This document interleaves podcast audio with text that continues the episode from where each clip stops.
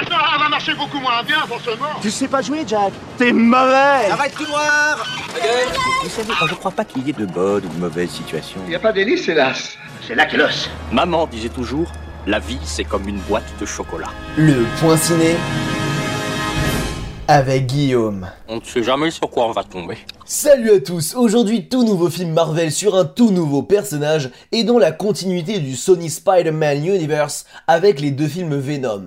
Alors on va parler d'un combat personnel mais également mondial au travers d'un personnage que vous allez adorer, Morbius. Michael, qu'est-ce que tu as fait? Je voulais aider les gens. Mais le remède est pire que le mal. Michael. Je possède des pouvoirs qu'on peut qualifier de surhumains. Mais ça a un prix. Maintenant, je suis face à un dilemme. Chasser et consommer du sang. Ou mourir. Nous avons tous un monstre qui sommeille en nous.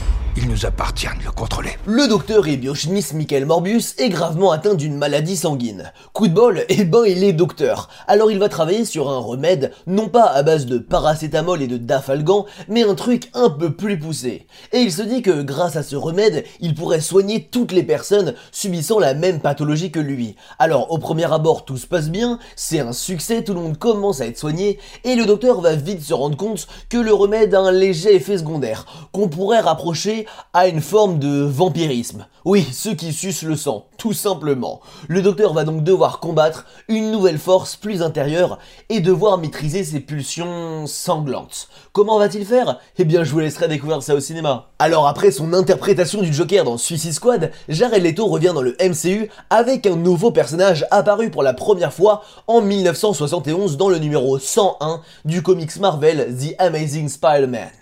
La difficulté de ce personnage est son combat intérieur et ses différentes facettes. Fragile, puissant, monstrueux, un personnage riche et plaisant à jouer, mais éprouvant. D'ailleurs, pour les scènes d'action du personnage, il y a eu beaucoup de travail, car c'est un tout nouveau style de combat. Le personnage n'ayant jamais eu d'entraînement avant d'acquérir ses pouvoirs, ne pouvait pas faire des cascades autant maîtrisées que les précédents super-héros. Le film adopte des choix esthétiques nouveaux, comme la représentation à l'écran des ondes sonores, un des pouvoirs du docteur étant de visualiser ces ondes comme une chauve-souris. Un autre parti pris du film sont les scènes censées se passer à New York qui en réalité ont été tournées à Manchester. Rien à voir. Du coup, toutes les lumières, les enseignes et les plaques d'immatriculation ont été modifiées pour correspondre à New York. Bref, un nouveau personnage seulement apparu dans un caméo dans le film Blade en 1998 et qui a dorénavant son film rien qu'à lui à découvrir dans vos cinémas de la région.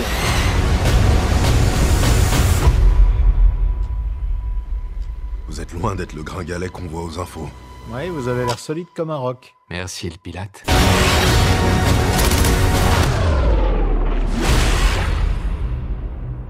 Et comme chaque mercredi annonce la sortie de plein d'autres films, je vous invite à découvrir sans plus attendre encore Le Monde d'hier ou encore Aristocrates. Bon, c'est déjà temps de se laisser, mais j'entends que certains en veulent plus, alors foncez sur ma chaîne YouTube L'Apprenti Ciné, ainsi que la page Facebook et le compte Instagram du même nom. Même si vous n'y connaissez rien au cinéma, je suis sûr que vous allez passer un bon moment et apprendre plein de trucs. Ne me remerciez pas, c'est cadeau. En tout cas, on se donne rendez-vous la semaine prochaine pour un nouveau point ciné.